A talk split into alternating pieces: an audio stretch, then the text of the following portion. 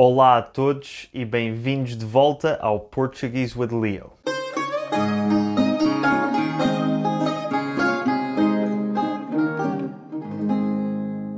No episódio da semana passada, expliquei-vos o que é o conjuntivo e quais são as cinco principais situações em que é utilizado.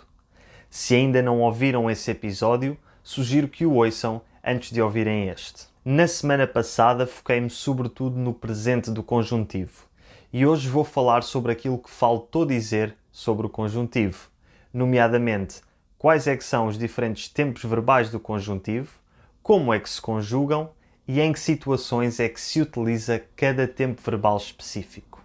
Antes de começar o episódio, quero só anunciar que o Portuguese with Leo está quase a fazer um ano de idade Publiquei o meu primeiro episódio no dia 23 de julho do ano passado e por isso daqui a duas semanas, no dia 23, vou publicar um episódio de QA ou perguntas e respostas. Por isso, se tiverem perguntas que me queiram fazer, perguntas sobre este podcast, perguntas sobre Portugal e a língua portuguesa, ou até perguntas sobre mim, deixem nos comentários do meu canal de YouTube ou enviem um e-mail para leo arroba portuguesewithleo.com.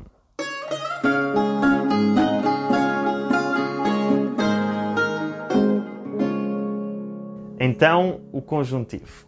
Na semana passada descobrimos que o conjuntivo não é um tempo verbal, mas sim um modo verbal. O conjuntivo tem, na verdade, seis tempos verbais que estão divididos em três tempos simples e três tempos compostos. Os tempos simples são o presente, o pretérito imperfeito e o futuro, e são simples porque as suas conjugações só têm uma palavra, que é o verbo principal. Os tempos compostos são o pretérito perfeito, o pretérito mais que perfeito e o futuro composto. O facto de serem compostos significa que têm duas palavras. A primeira é sempre o verbo auxiliar ter conjugado na forma do conjuntivo e a segunda é o verbo principal sempre no particípio. Claro que a melhor forma de aprendermos estas conjugações é vendo-as e ouvindo-as.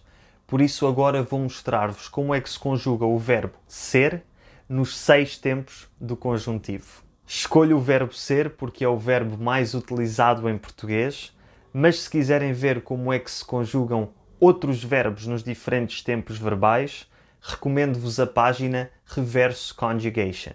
O link está na descrição. Então, a conjugação do verbo ser, começando pelo presente do conjuntivo. Que eu seja, que tu sejas, que ele, ela seja. Que nós sejamos, que vocês, eles, elas sejam. Agora passamos para o nosso primeiro tempo composto, que é o pretérito perfeito do conjuntivo. Este tempo é muito simples porque basta conjugar o verbo ter no presente do conjuntivo e o verbo principal no particípio. Que eu tenha sido, que tu tenhas sido, que ele, ela tenha sido. Que nós tenhamos sido, que vocês, eles, elas tenham sido. A seguir temos o pretérito imperfeito, que é novamente um tempo simples. Se eu fosse, se tu fosses, se ele, ela fosse se nós fôssemos, se vocês, eles, elas fossem. E a seguir vem o nosso segundo tempo composto, o pretérito mais que perfeito do conjuntivo. Este verbo é a combinação do verbo ter no imperfeito e o verbo principal no particípio. Se eu tivesse sido, se tu tivesses sido, se ele, ela tivesse sido. Se nós tivéssemos sido, se vocês, eles, elas tivessem sido. O nosso último tempo simples é o futuro do conjuntivo, que se conjuga assim: quando eu for, quando tu fores, quando ele, ela for. Quando nós formos, quando vocês, eles, elas forem. E finalmente, o nosso último tempo composto é o futuro composto do conjuntivo. A fórmula é a mesma, é formado pelo verbo auxiliar ter no futuro simples do conjuntivo e o verbo principal no particípio. Quando eu tiver sido, quando tu tiveres sido, quando ele, ela tiver sido. Quando nós tivermos sido, quando vocês, eles, elas tiverem sido. E bom, depois desta exaustiva conjugação do verbo ser, conseguimos perceber duas coisas tornam tudo mais fácil. A primeira coisa é que a conjugação em todos os tempos do conjuntivo segue sempre o mesmo padrão. A primeira e terceira pessoas do singular são sempre iguais. Eu seja, ele, ela seja, eu fosse, ele, ela fosse, eu for, ele, ela for. Estas conjugações vão ser a base para as outras conjugações. A segunda pessoa do singular é igual à primeira e à terceira com um S à frente. Tu sejas, tu fosses. Ou então um ES no caso do futuro do conjuntivo. Tu fores. A primeira pessoa do plural é igual à primeira e à terceira com um mus à frente. Nós sejamos, nós fôssemos, nós formos. E a terceira pessoa do plural é igual à primeira e à terceira com um M à frente. Vocês, eles, elas sejam, fossem ou com EM no caso do futuro.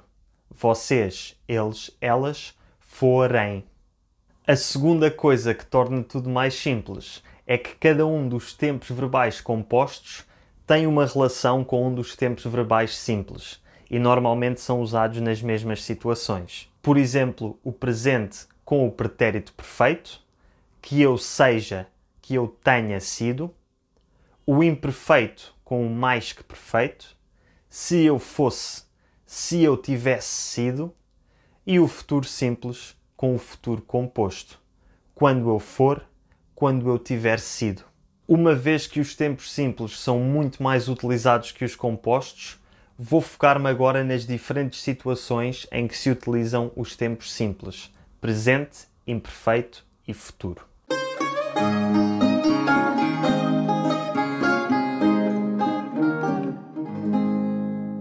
O presente do conjuntivo já sabemos quando é que se utiliza, porque foi o foco, o tema do meu episódio anterior sobre o conjuntivo. As cinco situações principais são desejos, incertezas, estados psicológicos, frases impessoais e frases concessivas, ou seja, aquelas em que há um impedimento. O que eu não disse no outro episódio é que também podemos usar o imperfeito do conjuntivo nestas situações se estivermos a falar no passado. Vamos pegar em alguns dos exemplos do episódio anterior e colocá-los no passado. Quero que me faças um favor. Esta frase exprime um desejo. Se mudarmos o verbo da oração principal, quero que, para o passado, então também temos de mudar o verbo fazer, no conjuntivo, para o passado, para o imperfeito do conjuntivo. Queria que me fizesses um favor. A seguir, uma frase que exprime incerteza. Não acho que seja boa ideia andar de moto sem capacete. Mais uma vez, se mudarmos a primeira oração para o passado, também temos de mudar a oração no conjuntivo para o passado. Não achei que fosse boa ideia andar de moto sem capacete. A seguir, uma frase que exprime um estado psicológico. Tenho medo que seja verdade. No passado pode ficar tinha medo que não fosse verdade ou tive medo que não fosse verdade. De seguida, o exemplo de uma frase impessoal é importante que vocês estudem português. No passado fica era importante que vocês estudassem português. E finalmente, embora a água esteja fria, vou dar um mergulho. No passado fica embora a água estivesse fria, fui dar um mergulho. Para além destas cinco situações em que se pode usar tanto o presente como o imperfeito do conjuntivo, há uma outra situação em que só se usa o imperfeito do conjuntivo. Esta situação é quando falamos de coisas que, se acontecessem de uma certa forma, levariam a que outras coisas acontecessem. Se isto, então aquilo. Aquilo que em inglês é conhecido como if clauses. Aqui temos de combinar o imperfeito do conjuntivo com um outro modo verbal que é o condicional.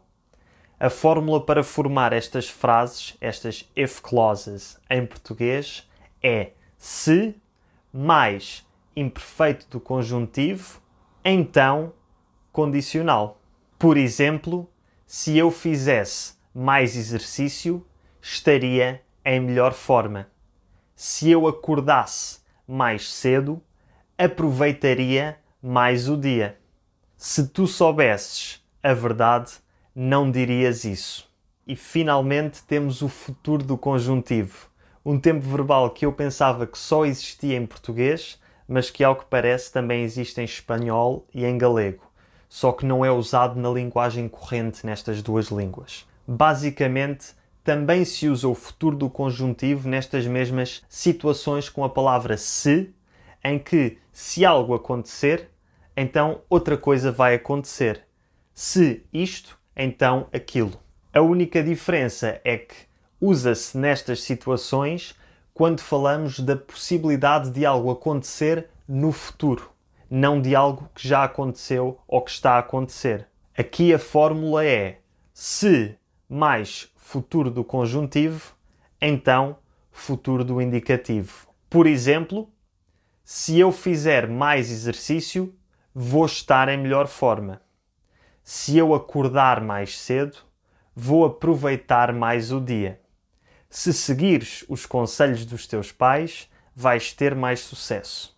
Para além da palavra se, a outra palavra que normalmente indica que estamos perante um futuro do conjuntivo é a palavra quando. Usamos a palavra quando nestas mesmas situações de se isto acontecer, então aquilo vai acontecer, mas usar quando em vez de se mostra que estamos mais seguros de que aquilo vai acontecer. Não é uma questão de será que vai acontecer ou será que não vai acontecer, mas é sim uma questão de eu sei que vai acontecer, a questão é quando. Por exemplo, quando eu fizer mais exercício, vou estar em melhor forma. Quando seguires os conselhos dos teus pais, vais ter mais sucesso.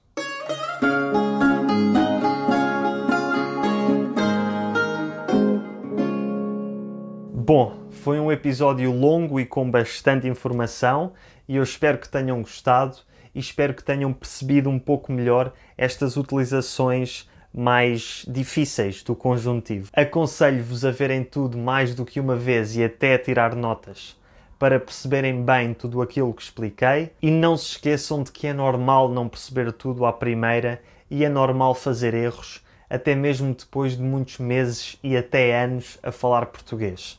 Até os falantes nativos às vezes fazem erros com o conjuntivo. Muito obrigado e até para a semana.